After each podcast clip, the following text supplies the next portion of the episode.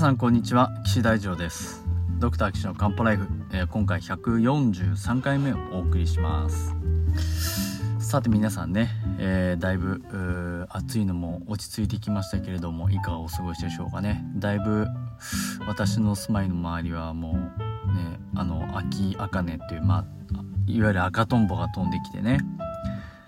えー、秋の様相を呈してますけれども風もだいぶね爽やかになってね湿気は落ち着いてきましたが、まあ、8月中はね雨がいっぱい降って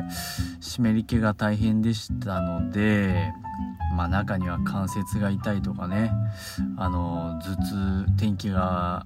悪くなる前頭痛になっちゃうとか、まあ、そういう方もいらっしゃったかもななんて思いながら今日お送りしているわけなんですけれども。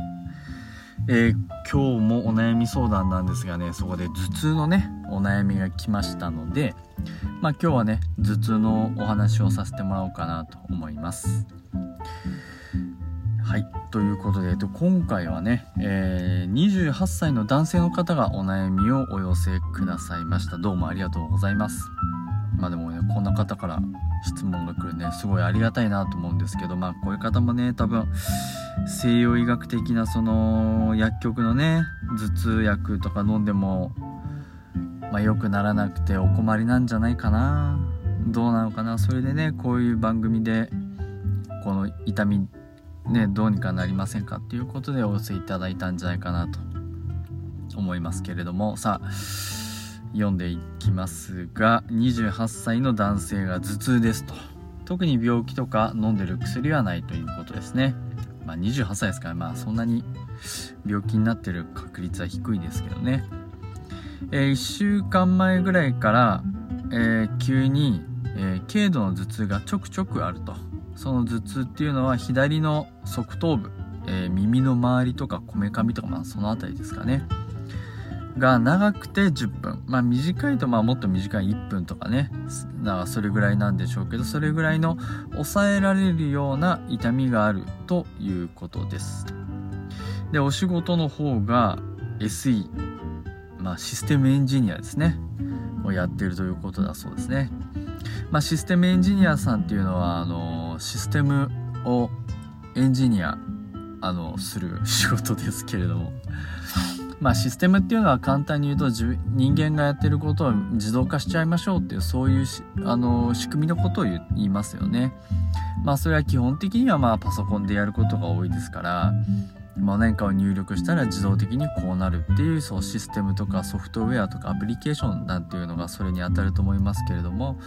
それを開発したりメンテナンスしたりこう、まあ、場合によってはねこうあのクライアントさんのところ行って、えーえー、なんだろ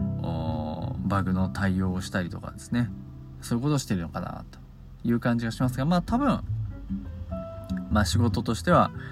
コンピューターのモニターとにらめっこしてると。まあそんなお仕事なんじゃないかなと思います。まあ我々のね、あのー、若かった頃、まあ20年、前ぐらいですか？はもうあの、普通にあの、えブラウン管のモニターだったんでね、あのー、今みたいにその LED とか、まあ、LED か。LED みたいな薄いモニターではなくて、この箱、でっかい箱のね、あのー、モニターでしたよ。うん。で、あれね、ブラウン管作るのってめちゃくちゃ大変で、細いガラスの真空管を何本も並べて作るわけですよ。何百本何千本って。でそれのあのガラスの管が細ければ細いほどそれで密になれば密になるほど綺麗に映るというわけですよね、えー、でそこで日本のまああの七尾っていう会社がまあありまして。あのその七尾のねモニターがめちゃくちゃ綺麗なんですよ。でもすごいあのプレ,、まあ、プレミアっていうかまあステータスですよね。七尾のモニターブラウン管のモニター使ってるって言ってもステータスであのみんなねあの羨望の眼差しで私もあの七尾の21インチのモニターを使っててですねめちゃくちゃでかいんですよ。本当にあの電子レンジとかオーブンレンジみたいな大きさでねもうドーンってもうあのパソコンデスクが壊れるんじゃないかっていうぐらい重たいもんでしたけど、まあ、そのそれはまあねすごい綺麗に映ったのでねあのー、とってもあの何て言うかなモニターに向かうのは楽しかったですけどでもまあモニターに向かうのね肩が凝ったりとか首が凝ったりとかね、肩筋肉が緊張してね血の巡りが悪くなりますからね。まあもうそれはもう針した方が早いよって僕はいつも思いながらこういう頭痛の方あのシステムエンジニアの方にねあのお話しするんですがさあ、まあ、今回はこれをどういうふうに捉えるべきかっていうのを、まあ、西洋医学的なね面からお話しいたしますけれどもうーんまあ、西洋医学ではこういった命に関わらない頭痛については、まあ、いくつか分類があります。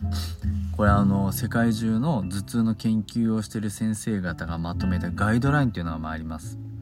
うん。これは一般の方でも全然見れますし、まあ、ネットで探せば全然出てきますんで見ていただければ、まあ、ちょっと内容はね当然お医者さん向けの専門的なものになりますけどあの目次見てもらうだけでもいいんですけど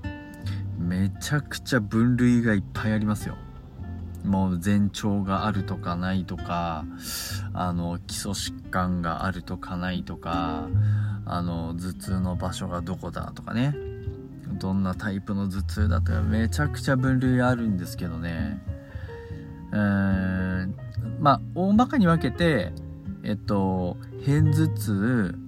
緊張性頭痛群発頭痛っていうのにまあ大まかに分けて分かります。まあ、片頭痛っていうのは時々ギューって起こるあの片方だけにね偏った頭痛。あの片頭痛の辺をあの片方って書くんですよね。正しくはっていうかそのガイドラインでは。片方の肩ああの我々私の住んでる近所では片平さんっていう名字の人がねあのよく見られますけど片方肩でそれで片頭痛って言うんです。あの時々あの人弁に編集の編ねあの私のこの漢方ライフでも前編後編って分けてますけどその編の糸編じゃなくてそれを人弁に変えた偏っているっていう編この編を書く場合もあります。みんなあるみたいですけど、まあ、そのガイドラインまあ学会が正式に発表しているものとしてはその片方の肩って書きますんでまあそれが正しいのかなと、うん、思います。はい、でその片頭痛と、えー、群発頭痛あ緊張性頭痛と群発頭痛ですね。まあ、今回の場合は多分片頭痛でいいと思うんで片頭痛の話しますけど、まあ、群発頭痛っていうのはまあ毎日ちょこちょこ起こるまあちょっとした耐えられないような耐えられる、まあ、ちょっとした痛みがちょこちょこあるよっていうのはそうですね。まあ、あの肩こりとかにこう引き続いてたりしますしで群発頭痛っていうのは、まあ、年に1回とか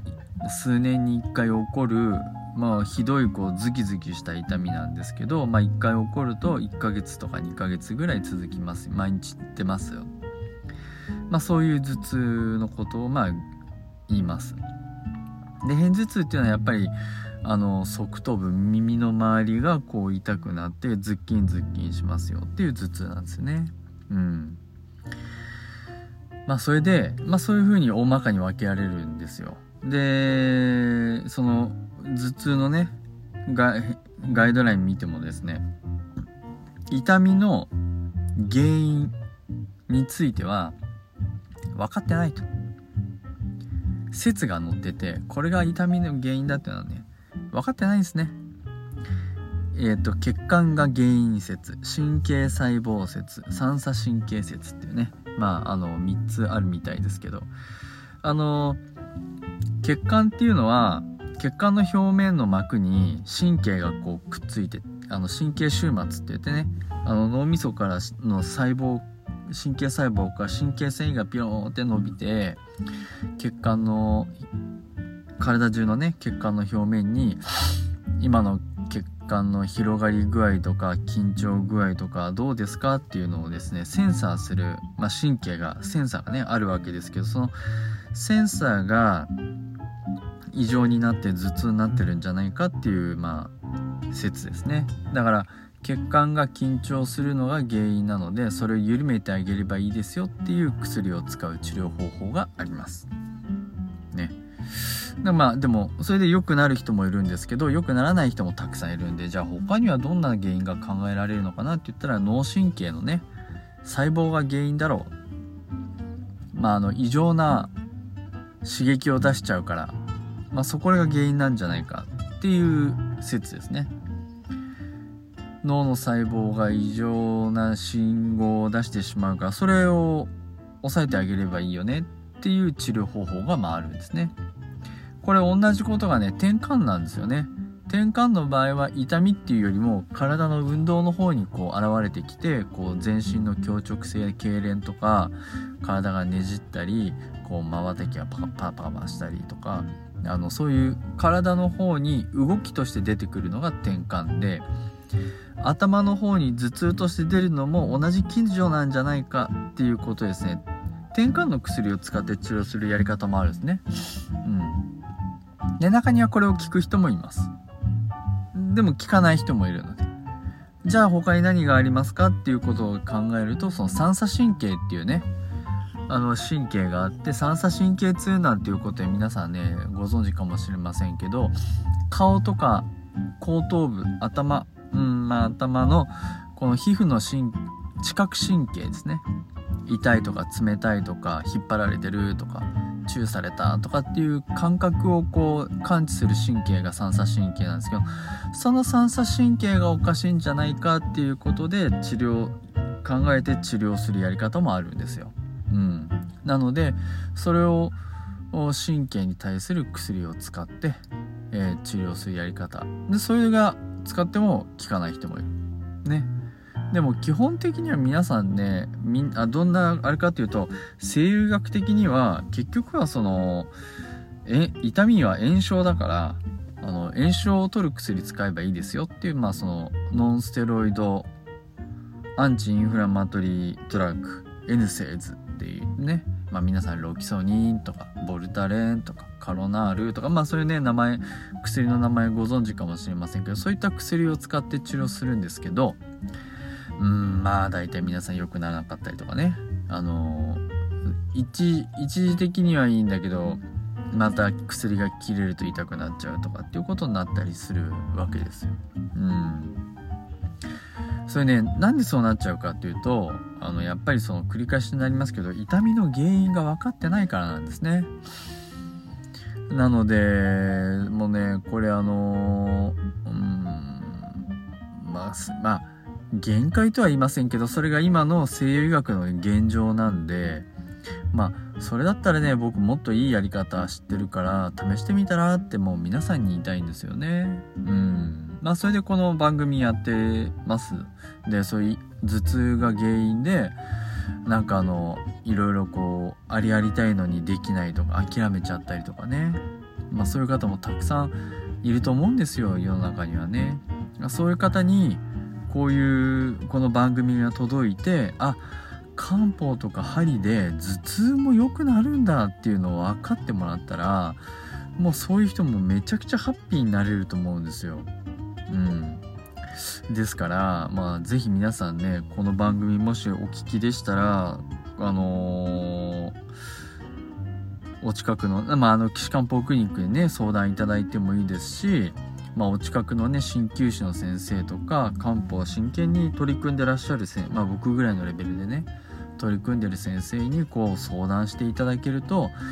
皆さんね、ほんと楽になりますよ。これね、頭痛が出なくなりますから。そこですよ、やっぱり。ね。そこはなったらハッピーじゃないですか皆さんね。うん。だから、